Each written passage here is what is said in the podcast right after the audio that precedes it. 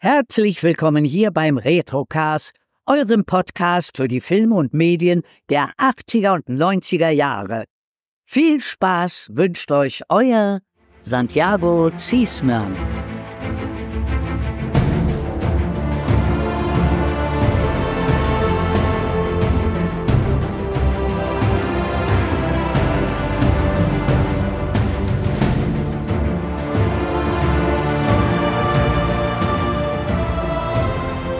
Barbaren sind zurück in der Form von Todde und Moritz. Hallo, ihr zwei.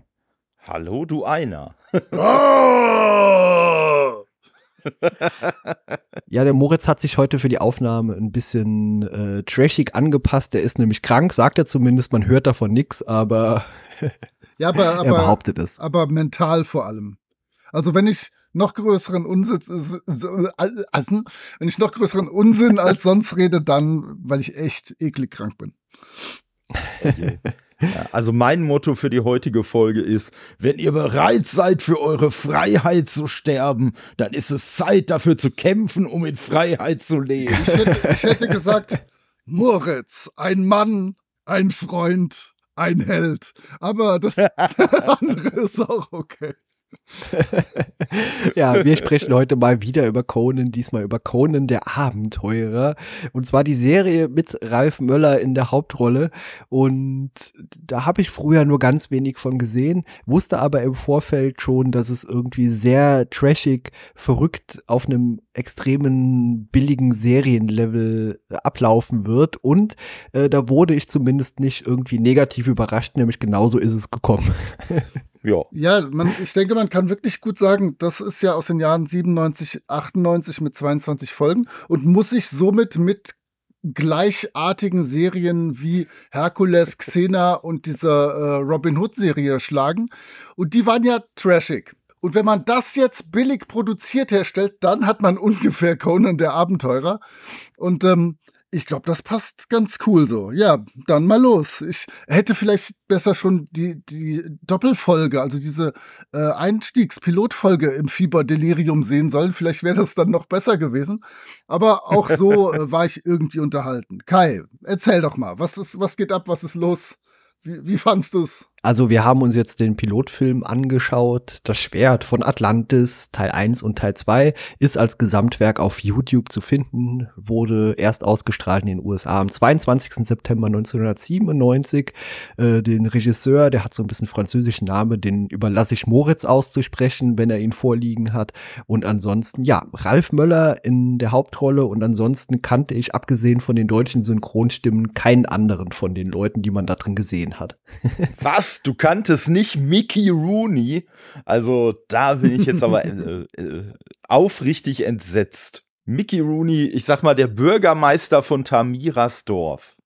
Er sagte mir Und zumindest so nichts, nee.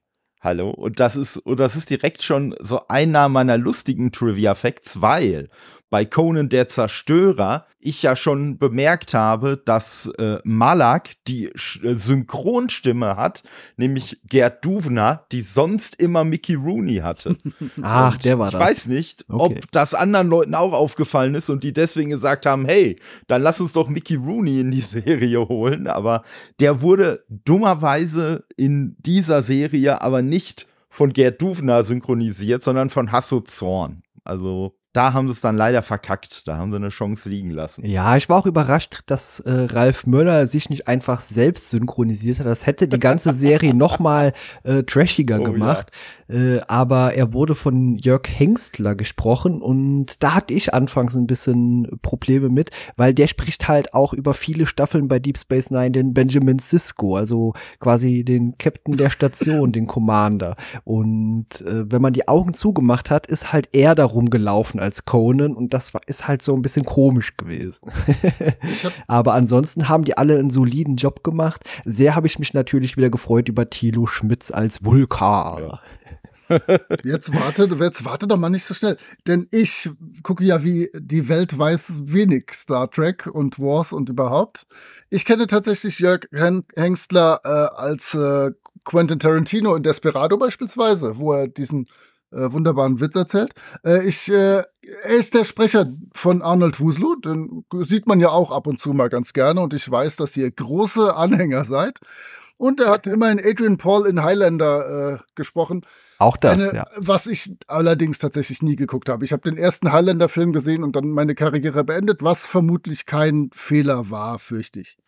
Nee. Aber eigentlich wäre das so eine Filmreihe, die wir drei auch als oh! nächstes nach Conan mal besprechen müssten. ich, habe, ich habe ein wenig Angst. Aber ähm, wollen wir denn überhaupt zu Ralf Müller noch was sagen, außer dass er äh, der Star in High Alarm auf Mallorca ist, oder sind wir dann durch? Ich denke mal, Ralf Möller kennt okay. wirklich jeder. Also ein äh, deutsches. War ja unser Mann in Hollywood. Deutsches Muskelwunder wie Arnie, aber halt mit deutlich weniger Schauspieltalent gesegnet. Was? Wie geht das denn? Ja, aber ja. man mag ihn trotzdem, weil es halt einfach so ein sympathischer Typ ist.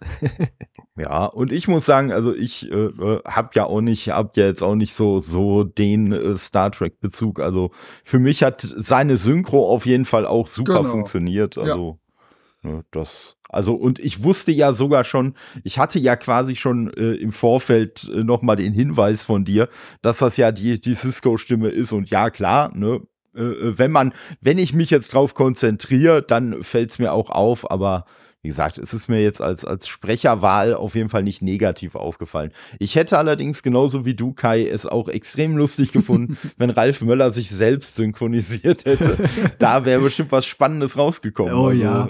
Schauspieltalent, ja, ist zweifelhaft und wahrscheinlich wäre sein Synchrontalent noch zweifelhafter gewesen. Ja, selbst wenn er sich selber hätte sprechen müssen. Dadurch, dass eben der Synchrosprecher von ja, Benjamin Sisko dabei war, war mit Thilo Schmitz auch klar, gleich eigentlich sein antagonistisches Pendant äh, von Deep Space Nine mit dabei in Form von Thilo Schmitz. Der hat nämlich ja den Ghoul Dukat auch da immer gesprochen. Also wie gesagt, wenn man die Augen geschlossen hat zwischendurch, dachte man wirklich, man wäre irgendwo äh, auf dem Holodeck an Bord der Raumstation und die machen da irgendein komisches äh, Schauspiel, Rollenspiel.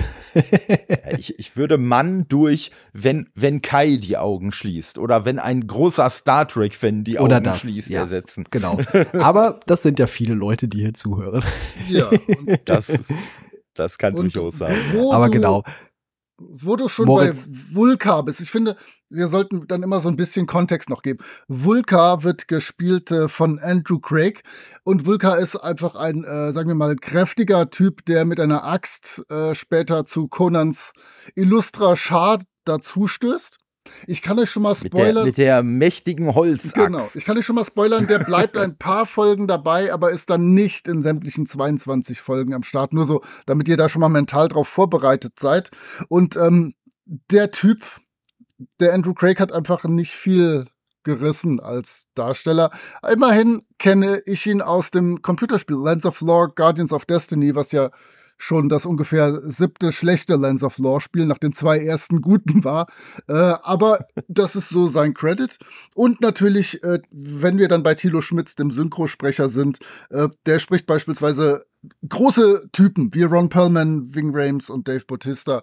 Also die Stimme hört, hat man definitiv öfter gehört, als man äh, der Andrew Craig gesehen hat, fürchte ich. Und das wird noch bei ja. einigen anderen Persönlichkeiten in dieser Serie so sein.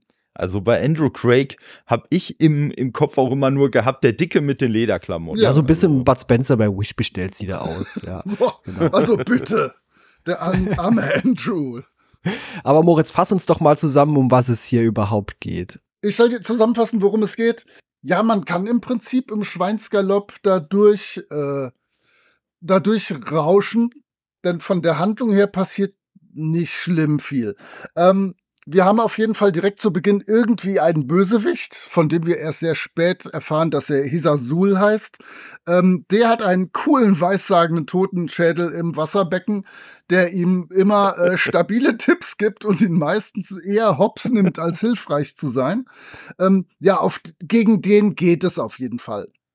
Ähm, wir lernen dann irgendwann Conan kennen, der eine charmante Dame kennenlernt, die ihm seine Vorräte klauen möchte. Und ich, ich husch jetzt wirklich einmal durch und dann können wir ja später auf Details eingehen, oder? Weil man genau, ist da, husch mal durch. Man ist da ja. auf einem Bierdeckel quasi fertig. ähm, ja, ähm, diese Dame sagt, oh, meinem Dorf geht es so schlecht, wir verarmen, Hissasul presst uns mit unseren Steuern aus. Und ähm, dann kommt der Moment dieses Films, denn wir sehen eine geile, auf einem Doppelberg gebaute Burg, die extrem großartig aussieht. Und dann kann man auch schon aufhören zu gucken. Da wohnte nämlich Hissasul mit seinen Schergen. Naja, ähm, Conan verteidigt das Dorf gegen die Schergen von Hisasul bei einem Angriff. Ein Typ aus dem Dorf ist eigentlich der Ansicht, dass man das lieber sein sollte, dann wird man wenigstens überleben. Und der Typ hat verdammt nochmal recht, denn die verwüsten das komplette Dorf und nur eine Schar von Leuten kann entkommen. Naja, dann haben wir zwischendurch auch Conan wird dann später gefangen genommen und ähm, wird dann äh, Gladiator und äh, entkommt dann und nimmt noch den kleinen Ottli mit, der bisher so eine Art Berater, Schrägstrich, Hofnarr von Hisasul war. Ähm, wir haben zwischendurch als die beiden link rechten und linken Hände von Hisasul ähm, Yara und General Goroth oder Goroth kennengelernt, auf die wir definitiv später zu, kommen, äh, zu sprechen kommen müssen.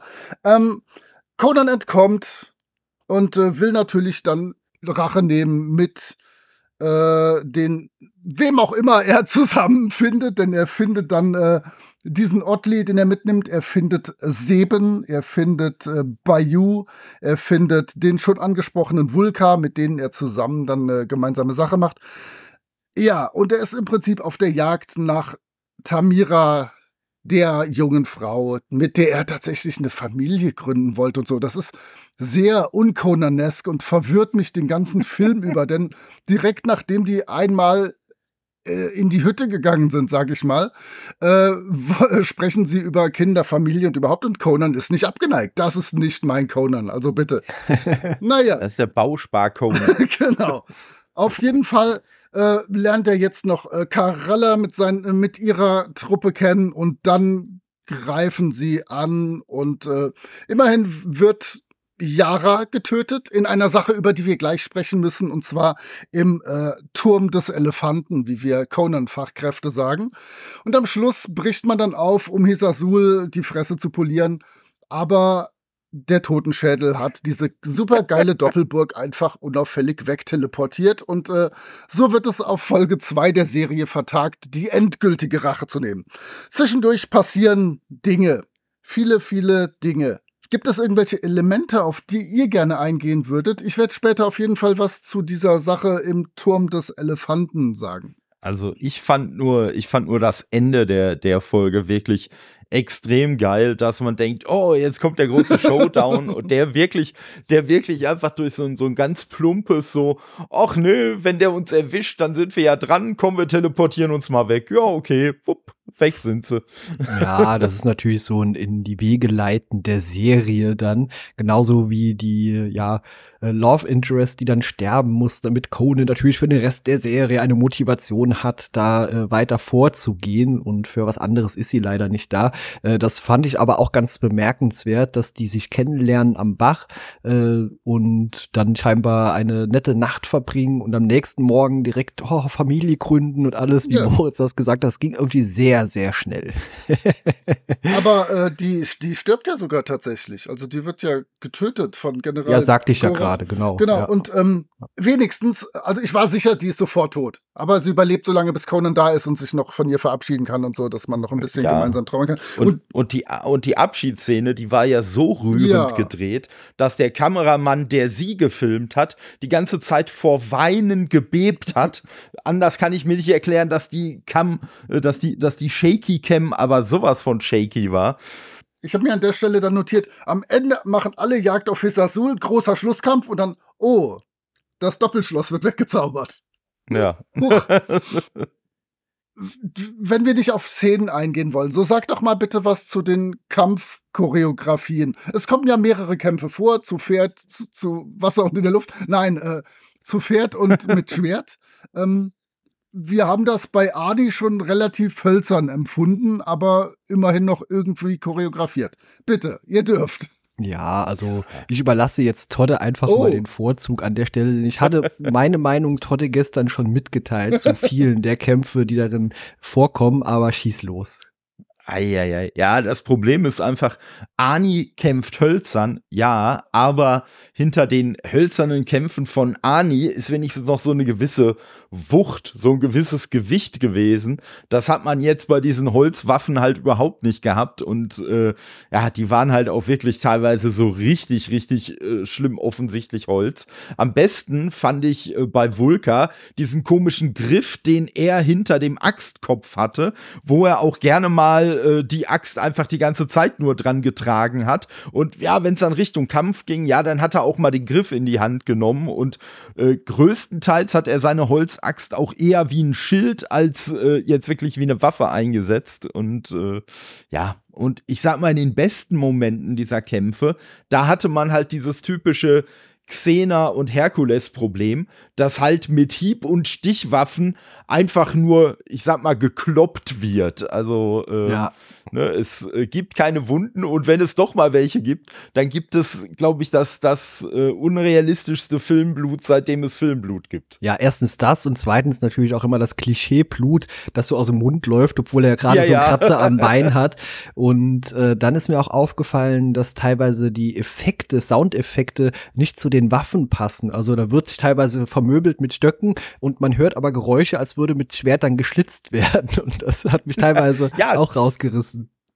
Aber wahrscheinlich war da die Anweisung, jedes Mal, wenn Holzwaffen aufeinandertreffen, dann muss das klingen, als ob es Metall wäre. Und die haben das halt leider bei den Stöcken auch mit umgesetzt. ja, genau so erkläre ich mir das. Aber ansonsten, ich habe gestern Todde mitgeteilt, nachdem ich das gesehen habe, äh, die Kampfchoreos, die hätten Todde und ich nach fünf Minuten üben vermutlich besser hinbekommen. Ja. ich habe ah. hab mir auch bei dem einen großen Kampf im Dorf einfach nur notiert, alberner Kampf, Gefuchtel, Gerenne und Gereite. Also das ja. war ganz merkwürdig. Und ja, Todde hat das sehr gut analysiert und äh, zu Papier oder zu Wort, zu Gehör gebracht. ähm, Ralf Möller ist tatsächlich nicht nur ein etwas schwächerer Schauspieler als Schwarzenegger, er ist auch ein wirklich schwächerer Kämpfer. Und das wirkt einfach so träge und so. Und du denkst dir immer, so wie der gerade steht, ich könnte den einfach umschubsen und äh, es wäre, der Kampf wäre zu Ende, weil dann liegt er wie so ein Maikäfer auf dem Rücken und äh, die Sache ist gelaufen. Ja, ein bisschen traurig. Ähm, aber ich glaube, ich glaube, Ralf Möller hat genau einen Move gelernt, nämlich halt das Schwert zwischendurch mit der, mit der Schneide nicht über der Hand zu haben, mhm. sondern da drunter, ja. wie so ein Dolch. Ja, das also das, das sieht man immer mal wieder in seinen Kämpfen, dass das dann so ein Move ist, den er dann abzieht. Das war wahrscheinlich das Einzige, was er tatsächlich gelernt hat im Waffentraining davor. Ich hätte ihm ja, ja. noch das beigebracht aus Barbarian, dem Computerspiel, dieses eingesprungene, über dem Kopf gewirbelte Klingen-Köpf-Move-Dingsi. Das wäre wenigstens noch cool gekommen. Wenn er das wenigstens einmal gemacht hätte, hätte der Film deutlich an Klasse gewonnen. Aber das, das hätte er wahrscheinlich gemacht, wenn er Hisazul getroffen hätte. vielleicht, vielleicht Aber der war ja leider wegteleportiert. in Folge 22. Ja, ich fand es bemerkenswert, wie Tonne schon sagt, dass Ralf Möller teilweise äh, eine Kampfbewegungen abzieht, also die einfach schon äh, auf, aus den ersten Bewegungen unplausibel aussehen. Also wie Moritz sagt, manchmal hat man das Gefühl, man könnte ihn auch einfach so umschubsen, weil da ist einfach also es ist einfach schlecht geschauspielert. Man sieht ihm an, dass er eigentlich vermutlich als Anweisung bekommen hat, ja, mach nicht so fest, damit es hier keine Verletzungsgefahr gibt oder damit die Waffen nicht abbrechen oder so. Das kann natürlich damit zu tun haben, aber wie auch gesagt wurde, da ist keinerlei Wucht niemals dahinter. Das sieht niemals so aus, als würde Ralf Möller auch nur ansatzweise seine Kraft da einsetzen, sondern eher als würde er mit Zahnstochern spielen. Ja, und später bei den, bei den Kämpfen versuchen sie scheinbar dieses Problem dadurch ein bisschen zu lösen, dass man einfach mit ganz viel Slow-Mo arbeitet, äh, weil wahrscheinlich sonst die Bewegungen, die da durchgeführt wurden, einfach noch lächerlicher ausgesehen hätten. Und so konnte man zumindest suggerieren, ah, guck mal, das sieht jetzt nur so aus, weil es ja Slow-Mo ist, äh, so in echter Geschwindigkeit. Mann, wäre das jetzt ein schneller Kampf wahrscheinlich. Du meinst so wie beim 6 Millionen Dollar Mann, wenn der unfassbar schnell ja, rennt, genau. dann wird es einfach in Zeitlupe. Ja, aber die coolen Soundeffekte haben ja, leider gefehlt. Mit denen wäre es besser gewesen. Okay, passt auf. Ihr, ihr seid ja bisher noch ein bisschen negativ. Ich, ich schilder mal äh, euch und dem Publikum eine ne Szene. Dann schauen wir mal, wie wir mit der klarkommen. Denn auf der Flucht vor diesem ganzen Dingsi und auf der Suche ähm, kommt er mit Otley zusammen in so ein unterirdisches Grabmal. Also die stolpern da wirklich äh, Conanesque rein, wie es schon Arnie konnte. Und da finden wir jetzt das Schwert von Atlantis, nachdem die deutsche Folge ja benannt ist das von einer, ich weiß nicht, Mumie oder sowas ja, äh, beschützt wird. Krom nennt es Mumie. Genau, genau. richtig. Und, und wer wären wir, der, dass wir Krom widersprechen würden? Ähm, richtig. genau, und er besiegt diese Mumie und das Schwert leuchtet blau, wie alle guten Dinge blau leuchten. und äh, Krom spricht dadurch und berichtet ihm, dass er der Auserwählte ist. Und das war die letzte seiner Proben, die schon mit seiner Geburt begonnen haben. Äh, ja, come on. Das war doch, das war doch Action und das war ein cooler ja, Dungeon ist übertrieben. Aber bitte, Kai, sag was Positives. ich fand's erstmal ganz nett. Also die Mumie, solange sie da gesessen hat, ich nenne sie jetzt auch Mumie, also dieser Knochenkopf eigentlich, der aussieht wie ein skelettiertes Alien, äh, der sah erstmal ganz nett aus, zumindest bis zu dem Zeitpunkt, als es dann zu diesem äh, Catch-Kampf kam, äh, wo man einfach gesehen hat, dass es einfach nur so eine Stoffanimatronik ist. Und auch später, als er den Kopf hochhebt, also Ralf Möller, als er den abgeschlagen hat, sieht man, dass er den ganz eindeutig so einknietschen kann, wie bei so einem Teddybär. also ich konnte diesen ganzen Kampf nicht ernst nehmen. Das war ja auch eher so ein, so, so ein äh, Gerangel, wie so zwei Boxer, weißt du, wenn die so eine Pause brauchen und sich so ein bisschen ankuscheln dann. ja, das war schon, das war schon sehr absurd. Und äh, wie du schon sagst, an sich war es ein Knochenkopf, als solcher wäre er auch halbwegs cool gewesen, wenn halt nicht diese komischen Alien-Augen da drin gewesen wären. Also. Ja, und wie gesagt, ja. die Gefahr habe ich da nie gesehen, weil das Ding einfach aussah wie so ein, ein ziemlich hässliches Plüschtier. ja, also ich glaube, ich glaube, da haben sich Leute mit äh, so, so Klappstühlen schon härtere Kämpfe geliefert also äh, gegen den Klappstuhl, als äh, uns äh, Conan jetzt gegen die Mumie. Und äh, ich, ich muss mich noch kurz korrigieren. Nicht Krom hat es Mumie genannt, sondern Conan hat es eine ja. Mumie genannt. Aber äh, Krom hat ihm aber nicht widersprochen. Also von daher. hey, das ist keine Mumie. Aber ich musste viel lachen bei dem Kampf, weil zwischendurch krabbelt ja auch diese Hand, äh, diese äh, abgehackt ja. Hat, noch plötzlich darum. Ich dachte mir, da kommt jetzt so ein super Twist, aber nö ja, und da muss ich auch sagen, da habe ich so gedacht, ey, das ist der coolste Effekt, den ich bisher in der ganzen äh, Folge gesehen habe. Diese Hand, die da lang gekrabbelt ist, die natürlich auch total ne, billig äh, gemacht war, mit Sicherheit. Halt einfach, ja komm, wir machen Sand und darunter ist halt einfach einer, der halt seinen Unterarm nach vorne bewegt. Aber ja, wie du sagst, ich bin eigentlich auch davon ausgegangen, dass das jetzt noch irgendeine Bedeutung, irgendeine Bewandtnis haben würde. Aber nö, wir haben die einfach nur mal so ein bisschen da rumkrabbeln sehen. Die, die sollte bestimmt sich wieder daran befestigen und weiterkämpfen, aber dann äh, ist das Geld ausgegangen oder so. Ähm, ich oder die kommt in Folge 22 zurück. genau, die ist unterwegs jetzt und verfolgt ihn. Die krabbelt jetzt einfach. Genau. Du siehst ja. dann in jeder, in jeder Folge so 20 Sekunden, wie die Hand irgendwo hinterher krabbelt. Nein, ich möchte die Mumie verteidigen. Ich denke nämlich tatsächlich, dass die haben sich da Gedanken gemacht, wie die Atlanta aussehen könnten. Und wir sehen ja, der erste von den zwei Indiana Jones-Filmen, die nicht genannt werden sollen, sieht das ähnlich. Und ähm, ich fand das ziemlich cool. Ich fand auch die Stimmung in diesem Grab das erste Mal so ein bisschen Conan-mäßig. Bisher war mir alles zu sauber, zu, ge, zu geleckt. Deswegen ist das tatsächlich eine Szene, die ich mag, die aber mit der Grabkammer-Kampfszene im ersten Conan schon mal leider gar nicht aufnehmen kann. Der Kampf ist tatsächlich nicht so toll, aber ich finde, da kommt so ein bisschen Geschichte rüber, denn der äh, Hisasul weiß ja, dass äh, er den Typ sich schnappen muss, äh, der das Schwert von Atlantis trägt. Und das trug Conan bisher nicht. Deswegen kann er ja beim ersten Mal, wird er nicht beim ersten Mal direkt schon getötet, nachdem er im Dorf gefangen genommen wird, weil das, er ja das Schwert das, von Atlantis nicht dabei hat.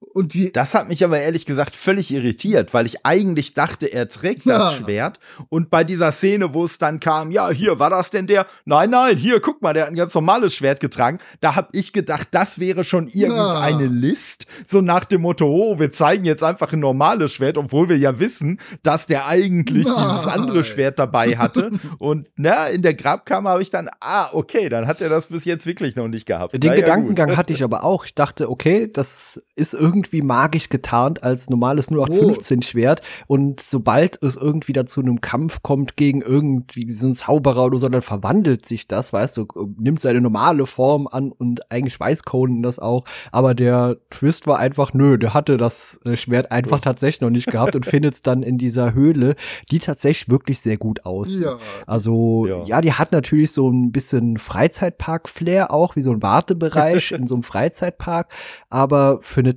TV-Serie ist die durchaus gut gelungen, finde ich auch, ja. Ja. Und, und ich muss noch zu dem Schwert, muss ich noch was Cooles sagen. Also, als man, als man den General äh, Goroth, als man den auf die Jagd nach äh, Conan und dem Schwert äh, dann quasi schickt, äh, diese, dieses tolle Pergament, wo dann so quasi in Originalgröße einmal das Schwert von Atlantis drauf gemalt wurde, damit er auch ja weiß, wie das Schwert von Atlantis aussieht. da, da habe ich mir so gedacht, ja. vielleicht hätte es eine etwas kleinere Version auch getan. Dann hätte er vielleicht das Schwert sein. immer noch erkennen können. okay, aber darf ich an der Stelle zweieinhalb Takte zu Oatly sagen? Denn das wäre ein Schauspieler gewesen, den ich erkannt hätte. Es ist nämlich äh, Danny Woodburn und ich habe mit meiner Frau ja neulich wieder sämtliche Bones-Folgen nachgeguckt. Und da ist er dieser äh, Typ vom Innenministerium, mit dem sie manchmal zusammenarbeiten. Deswegen kannte ich ihn daher. Und äh, im 2014er Turtles-Film ist er Splinter. Allerdings erkennt man ihn da äh, naturgemäß weniger gut. Und er wird gesprochen von äh, Michael Nahloch. Und ähm, ja, der ist noch unbekannter als sein Schauspieler. Ähm, ich habe tatsächlich an, an einzig nerdrelevanter Informationen gefunden, dass er einmal im großen Evergreen Faustpfand der Vergangenheit Bill Shatner sprechen durfte. Das war so sein größter Moment in der Synchro. Ich habe ihn auch bei Hörspielen noch nie gehört oder irgendwo was äh, an Infos gefunden, an, an wirklich tolleren Sachen. Also, ähm, aber ich mag den Oddly in seiner Rolle und eigentlich auch den Schauspieler. Der wird von Conan natürlich oft mies geschämt. Und dann kam Conan in den 90er Jahren. Nein, nein, er nimmt ihn ja nur ein bisschen richtig, auf den Arm. Richtig, in den, in den 90er Jahren kam Conan dann damit durch, dass er sagt, du bist ein Freund, dann nehme ich dich nur auf einen Arm. Genau. Bei einem Feind wäre das total mies. Äh, ja. Na, ich weiß nicht, ob das äh, so korrekt ist. Äh, das, das ist einfach Conans Art, äh, äh, uns zu sagen, Leute, Kontext ist ganz, ganz wichtig. genau. Okay. Äh, wo wir bei, bei den Synchro-Leuten sind und bei, bei Comical, Comical und bei Comic Reliefs. Äh, wir haben eigentlich einen sehr ernsten Charakter und zwar Seben, der mit Vulka zu Beginn mehr rumhängt, aber auch dann später zu Conan und seiner Clique stößt und in den nächsten Folgen immer, immer, immer dabei sein wird. Und Seben spricht nicht. Das heißt, die Synchro entfällt. Aber wie gesagt, ich empfinde den eigentlich als sehr ernsthafte Rolle. Man denkt doch immer, der hat so ein bisschen Hintergrund noch und so. Und ähm, wir werden noch sein Geheimnis rausfinden, was es mit allem auf sich hat.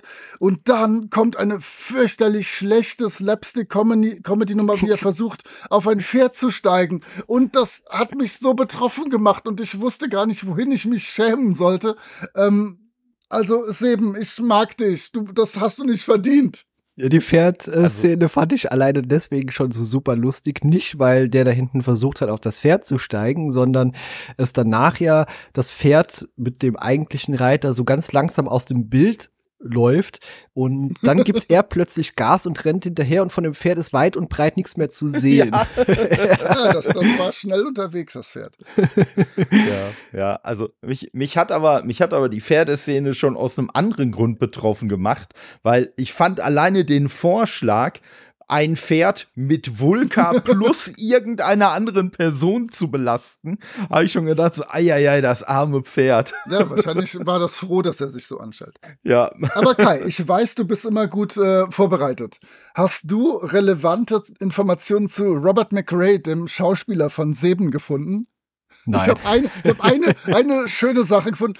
Seine für mich relevanteste Rolle, also sein Karriere-Highlight ist, dass er in einer Folge von Airwolf, der Serie, die wir alle ken oh. kennen, schätzen und lieben, einen Parkplatzwächter spielen durfte. Also wenn das jetzt nicht die Erfüllung sämtlicher schauspielerischer Träume ist, dann weiß ich es auch nicht. Also Robert McRae, du hast es geschafft. Ja, es sind ganz auch. viele äh, Statisten dabei, bei denen man kurz denkt, Moment, den kenne ich doch, aber nee, okay, ich kenne ihn doch nicht.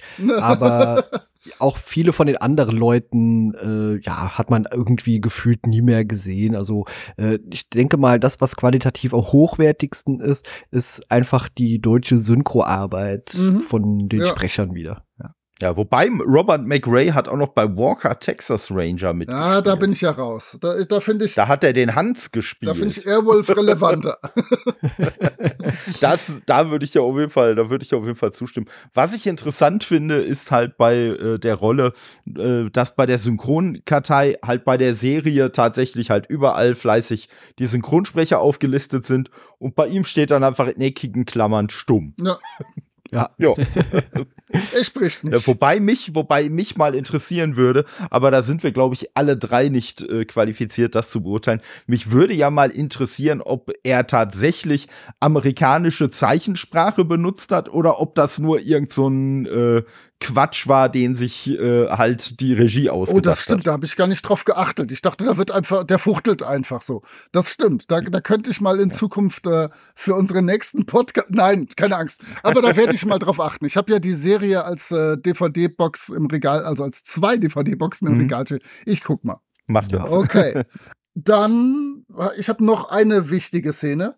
Eine relevante, denn wir haben es wirklich mit einer Conan-Szene zu tun. Die äh, beste meiner Ansicht nach Conan-Geschichte ist nämlich äh, The Tower of the Elephant. Und äh, witzigerweise, diese Doppelfolge, dieser Pilotfilm heißt im Englischen auch The Heart of the Elephant, weil es da ja darum geht, diesen Stein, das Herz des Elefanten äh, zu bringen. Denn äh, Conan kriegt zwischendurch mal den Job für Yara, diesen Stein zu holen. Und der sagt, dann werde ich äh, Tamira dir übergeben und alles wird gut. Und ähm, definitiv heißer Tipp. Uh, ihr könnt auf jeden Fall diese Geschichte The Tower of the Elephant uh, beim, Guten, uh, beim Project Gutenberg kostenlos auf Ausländisch lesen, weil ja die 70 Jahre schon rum sind und das gemeinfrei ist. Und es gibt äh, drei Comics, zwei von Marvel, eins von Dark Horse. Und äh, ja, ursprünglich im März 33 in Weird Tales erschienen, in der wunderbaren Pulp-Zeitschrift. Und die Geschichte ist so, wie sie da auch geschildert wird, nur halt umfangreicher und Howard hat das auch wirklich schön geschrieben. Da bricht er nicht ja. äh, mit, oh Gott, mit wem bricht er nochmal in dem Film, in der Serie jetzt ein? Mit, mit äh, äh Carella, oder? Oder Carella, ich weiß immer nicht genau. Äh, da bricht er nämlich mit Taurus dem Meisterdieb ein, sodass man weiß, er hat Kompetenz dabei. Die Carella hier kommt ja auch relativ gut weg, aber ähm, ja, so eine richtig starke Frauenrolle ist das auch nicht. Wollen wir über die zwei Frauen mal sprechen, wo wir schon dabei sind? Ich würde sind? gerne über die Frau, äh, zwei Frauen sprechen. Und ja, zwar bitte. Ralf Möller ist ja, also Conan ist ja un also ein bisschen Hals über Kopf über die äh, in die verknallt, über seinen Love Interest und die stirbt ja dann leider auf tragische Art und Weise, nur um dann zwei Minuten später von der Diebin geknutscht zu werden und dann noch so ein bisschen hämisch zu grinsen, so du bist die Nächste heute Abend, weißt du, da hat das irgendwie so dieses Ganze entwertet, was man vorher so an Liebe und Emotionen aufgebaut hat, meiner Meinung nach, leider. Ja. Zu der Tamira, die ist halt auch einfach wieder blond und farblos, wie viele Conan-Frauen, auch in den beiden Schwarzenegger-Filmen. Wird gespielt von Kimberly Kelly. Auch die hat keine gigantische Karriere gemacht. Mein Highlight war die Cory in Lisa, der helle Wahnsinn. Den kennt man tatsächlich wenigstens noch aus den 80er Jahren. Aber sonst ist da nicht viel zu holen. Aber pass auf. Die Synchro. Kai hat schon gesagt, die deutsche Synchro kann brutal was. Sie wird gesprochen von Maud Ackermann oder Maud. Und die spricht natürlich Juliette Bioche, für uns Nerds Tia Career, zum Beispiel in Relic Hunter oder Wayne's World. Äh, aber natürlich für mich, der ich noch vor den drei Fragezeichen zuerst die fünf Freunde Hörspiele gehört habe, sie spricht Georgina oder George bei den fünf Freunden. Also das war definitiv eine Stimme, die man davon nicht mehr erkennt, weil das da wirklich die Kinderstimme war, gerade zu Beginn. Ich habe auch nur die ersten fünf Freunde Folgen gehört. Aber dann später, also Tier Career, Relic Hunter und Wayne's World ist mir in den 90ern das ein oder andere Mal begegnet, habe ich gerne geguckt. Also saugut besetzt wieder. Ja, ich bin total überrascht. Also wenn man in der Synchronkartei allgemein mal auch über die nächsten äh, Folgen so drüber schaut, da sind unfassbar hochwertige Sprecher und Sprecherinnen dabei, wie Ariane Boerbach, Franziska Pigula, äh, Martin Kessler, äh, Björn Schaller und Udo Schenk. Äh, also da, da ist quasi mit David Nathan, also da ist quasi alles vertreten, was wir so als, äh, ich sag mal, Synchro Triple A Sprecher äh, bezeichnen würden. Und äh, finde ich eigentlich wirklich großartig, dass man trotzdem so dieses Investment mhm. genommen hat, um eben die Serie trotzdem ordentlich zu vertonen. Also da ist alles dabei, was irgendwie Rang und Name hat, wenn man das so überfliegt. Ich hab's nicht mehr genau im Kopf. Lief das beim ZDF, ja, oder? Ich meine, weil die ich scheinen da tatsächlich ein paar, paar Mark in die Hand genommen Ja, ja genau. Das, das war ab äh, 3. Januar 1998 lief das auf dem ZDF. Genau. Na, okay. Ja. Gut, dann die zweite Frau, die vorkommt. Ähm, Carella, Carella, ich bin mir immer nicht sicher, ähm, was, lass dir die als starke Frau durchgehen, so um so ein bisschen was wir wieder zu bieten. Also mir, mir würde spontan ein Adjektiv einfallen, das wäre notgeil. Also ja, das weil äh, direkt schon bei ihrer Vorstellung, wo sie dann sagt, hier, ich bin bla bla bla, die Königin der Jungfrau äh, oder die jungfräuliche Königin von bla bla bla, äh, dann äh, Otli sie halt irgendwie so etwas skeptisch von unten nach oben mustert und sie dann sagt, was, sehe ich etwa nicht jungfräulich aus? Wo ich mir halt schon die Frage stelle, wie sieht man denn bitte jungfräulich aus? Aber okay, ne? sie, sie hat direkt schon mal klar gemacht, äh, also sie möchte eigentlich erstmal von allen geil gefunden werden, was ja dann hinterher in ihrer Interaktion mit Conan dann auch immer wieder äh, eine Rolle spielt. Also ja, ja. Nee, ach, ich sag, das ist ja auch genau das, was ich eben angesprochen habe. Am Ende äh, drückt sie hier Code noch so, so ein Schmatzer auf und der freut sich darüber auch noch. Das ist absolut egal in dem Moment, dass irgendwie fünf Minuten vorher seine, seine eigentliche Freundin, seine Lebensgefährtin innerhalb der letzten zwei Tage, nachdem sie sich kennengelernt haben, da abgestochen wurde. Also ist alles schon so ein bisschen komisch. ja, aber, aber Tamira hat ihm ja auch gesagt, er soll frei sein. Ja, das ist ja. Das, das nimmt er ja direkt ab. Äh, eine Sekunde nach Tod nimmt er das ja. wortwörtlich. Ja. Trauerphase übersprungen. Hauptsache heute genau. Abend ist wieder jemand neben mir in der Kiste. Ja, ja. Aber um euch zu beruhigen, ja, ich finde diese Rolle auch sehr schwach. Die hätte wirklich äh, deutlich stärker und autarker, eigenständiger sein können. Ja, dafür haben sie halt dann auch Ellie Dunn eingekauft. Auch die hat nichts Relevantes weiter sonst gemacht. Ich habe wieder extra für Totte was rausgeschrieben. Sie ist äh, Katharina Polekov in der Serie VIP, die Bodyguards, die ich auch nie gesehen habe, aber, aber die, wo ich immerhin den Titel kenne. Und die, äh, die Synchronsprecherin ist Ulrike May. Auch die hat sowohl im Hörspielbereich als auch in Filmen nicht sehr viel Nerd-Relevantes gemacht, aber ich kenne sie immerhin äh, als die Stimme von Mini Driver in Sleepers, der großartige Film. Ich würde den mal auch so auf 96, 97 so aus dem Kopf grob einsortieren. Mhm. Den habe ich damals auch mehrfach gesehen, fand ich gut. Aber sie ist auch eine echte Schauspielerin. Okay, im Marienhof und für alle Fälle Stefanie und sowas, aber sie ist eine echte Schauspielerin. Kommt auch in vielen Millionen Tatorten und sämtlichen Krimi-Produktionen aus deutschen Landen vor. Ähm, ja, das ist auf jeden Fall auch ein Name, den sie sich da wahrscheinlich im Z. Ach so, ah, vielleicht sind das ja ZDF-Serien. Äh, nee, Marienhof nicht, oder? Na egal. Auf jeden Fall ähm, haben sie sich da einen Namen besorgt, auch wieder für eine kleine Rolle und haben das nicht irgendwie äh, irgendjemand sprechen lassen. Finde ich auch gut. Ja. Hat sie verdient. Ja, ich würde da, ich würde da auch einfach nochmal das bestätigen, was Kai ja vorhin auch schon gesagt hat. Also ich weiß jetzt nicht, wie diese ganzen Darsteller im Original klingen, aber einfach nur so auf die Optik und auf die Rolle äh, abzielen, muss ich halt sagen, waren auch wirklich alle Sprecher, Sprecherinnen super ja. ausgewählt. Also es war nie irgendwer dabei, wo man sich gedacht hat, was, so klingt die Person jetzt, sondern nö, das hat einfach immer zu dem gepasst, was, wie die Leute aussahen und was sie darstellen sollten, hat eigentlich die Stimme auch immer super ja. gepasst. Ja. Pass auf, ich habe ein schönes Synchro-Quiz für euch. Ihr müsst jetzt, oh. ihr müsst jetzt immer äh, antworten. Passt auf. Äh, wir gehen einfach mal so ein paar Rollen durch und ihr werdet ein, äh, eine, eine, äh, etwas finden, was, was alle gemeinsam haben. Wir hatten schon äh, Michael Nahloch, der Bill Shatner gesprochen hat. Allerdings hat der Bill Shatner in, in welcher Rolle nicht gesprochen? Captain Kirk richtig. Äh, ja, ja, ja.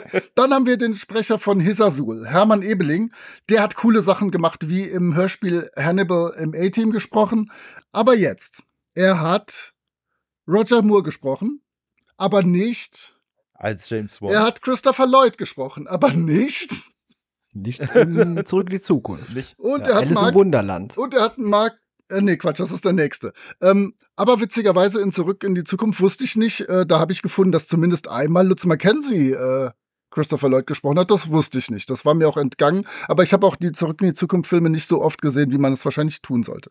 Der Sprecher von Bayou, Hans-Jürgen Dittberner. Ist schon ziemlich cool, denn er hat in Captain Future, in der Captain Future Hörspielreihe gesprochen, das ist Skylo. Er hat äh, Bobby Ewing in Dallas in der Hörspielreihe gesprochen, aber er hat in Filmen äh, den wunderbaren Mark Hamill synchronisiert, aber nicht bei Star Wars. In Star Wars. Dann haben wir den Goroth, wird von Bernd Schramm gesprochen. Der hat äh, Snoop Dogg und Ice-T gesprochen, okay, okay. Er hat Mark Hamill gesprochen, aber nicht bei Star Wars. Also, ähm, wir haben das tatsächlich so ein bisschen als Leitmotiv. Äh, wir haben tolle Sprecher und Sprecherinnen und ich muss auch sagen, wir sind da in Deutschland ein Land, was echt privilegiert ist. Es ist aber schon, wenn man ganz ehrlich ist, so ein bisschen die zweite Garde, aber auch diese zweite Garde ist großartig. Und wie Todd das gesagt hat, haben die alle ihren Job Weltklasse gemacht und sind auf jeden Fall nicht das Schwächste an dieser Serie. Lass uns das nee. mal so festhalten. Okay. Ja, und vor allem waren ja, waren ja die Dialoge teilweise so, so hanebüchen, dass es ja schon echt eine Leistung ist, da überhaupt was rauszuholen. Ja, die, also. die mussten wahrscheinlich immer kichern oder so, fürchte ich. Ja. Äh, habt ihr, äh, genau, habt ihr Lieblingszitate? Ihr habt euch doch bestimmt irgendeinen Schwachsinn notiert. Ich habe nur zwei, glaube ich, was, was ich besonders schön fand. Ja, ich hab, mein, mein Lieblingszitat habe ich ja am Anfang schon gebracht. Also. Ja, ich habe gar kein Lieblingszitat, ich habe Lieblingsszenen. Und okay. meine Lieblingsszene, an der ich wirklich am meisten gelacht hat, war bei dem Angriff auf das Dorf. Die habe ich euch eben auch schon mal kurz erzählt.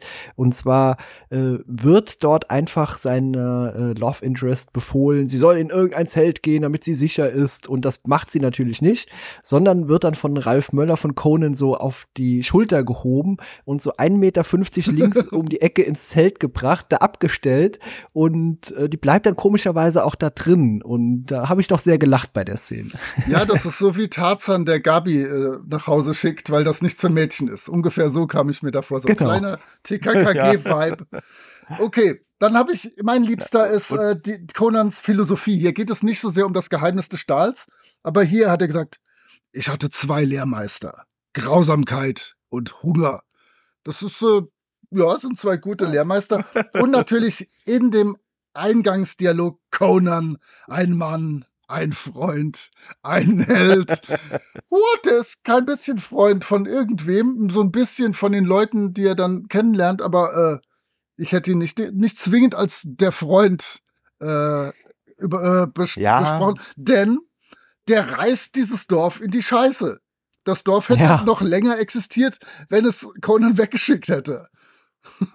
Das, das stimmt. Und äh, ja, das, das ist halt sowieso irgendwie so ein, so ein ganz komisches Ding, dass die sich äh, bei dieser, bei, also ich weiß jetzt nicht, wie es im Rest der Serie weitergeht, aber dass sie sich zumindest für diesen Pilotfilm dieses komische Freundschaftsmotiv, das ist so, als ob jemand über Freundschaft redet, der das Konzept von Freundschaft halt nicht verstanden hat. Aber trotzdem irgendwo mal gehört hat, Freundschaft ist wichtig, Freundschaft sollte man haben und deswegen wird dann auch an allen möglichen Stellen äh, ne, kommt dann halt ein Otli, der sagt, was siehst du mich etwa als Freund an und dann äh, ne, so das das scheint bei denen irgendwie mal das höchste Gut zu sein, auch wenn die eigentlich gar nicht so richtig verstehen, was Freundschaft ist. Also das ist quasi so, sind wir jetzt Freunde? Ja, oh, jetzt bin ich ja so glücklich, weil ich endlich einen Freund habe. Vor dreieinhalb Sekunden noch nicht, weil da hat er mir ja nicht gesagt, dass wir Freunde sind, aber hey, jetzt, ne, das ist, das ist total super. Ja, also, aber das ist so, das ist, das halt ist so ein bisschen wie, wie bei Teenagern, so willst du mit mir gehen? So ab dem Zeitpunkt, wo Ja gesagt wird,